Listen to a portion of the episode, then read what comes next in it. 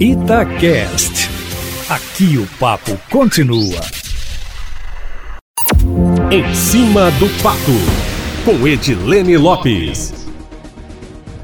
Com o início do prazo para a realização das convenções partidárias, que começa hoje e vai até o dia 16 de setembro, os partidos começam a oficializar os nomes dos candidatos a prefeito e a vereador. E o cenário da disputa, Júnior, começa a ficar mais desenhado.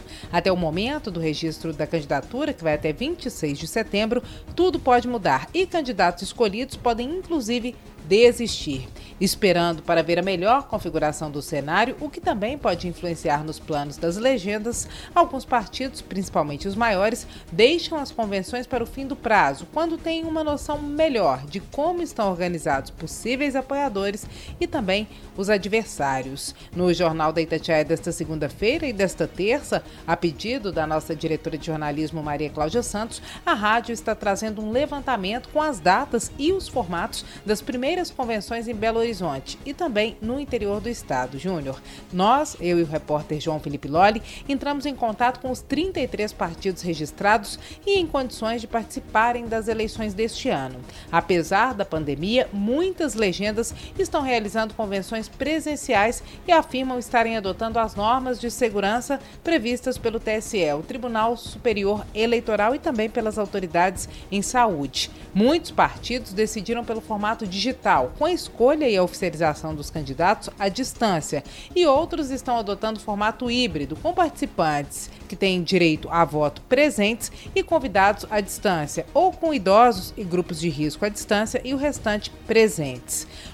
O processo de escolha mal começou, Júnior, e adversários já falam em impugnação, pedido de impedimento de candidaturas alheias. Hoje, Marcelo de Souza e Silva, que é presidente da CDL, a Câmara de Dirigentes Logistas de Belo Horizonte, está sendo oficializado em convenção que ocorre neste momento candidato à prefeitura da capital pelo Patriota. Nesta segunda-feira, ele se afasta do cargo de dirigente da entidade, mas, segundo adversários, ele já deveria ter se afastado e não poderia estar aparecendo em canais de comunicação como o site da entidade, por exemplo.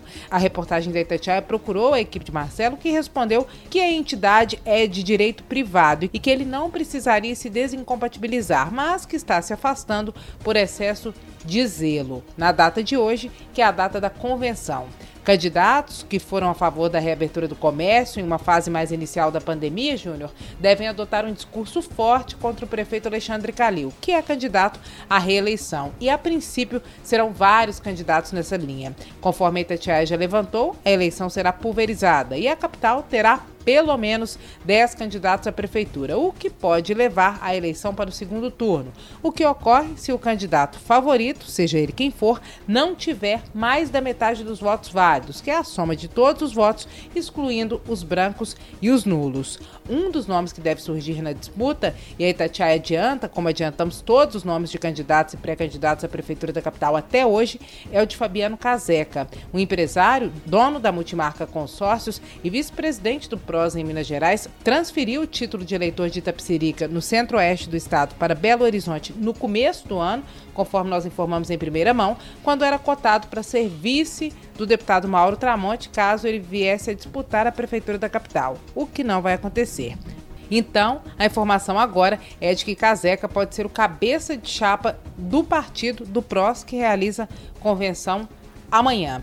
O ABC da política, Júnior Moreira. A definição de hoje é convenção partidária. O que, que é? É a reunião dos partidos para escolher e oficializar os nomes dos candidatos que serão lançados pela legenda ou apoiados por ela. A definição do ABC da política fica dentro da coluna em cima do fato, em áudio e em texto no site da Itatiaia e também no meu Instagram, arroba.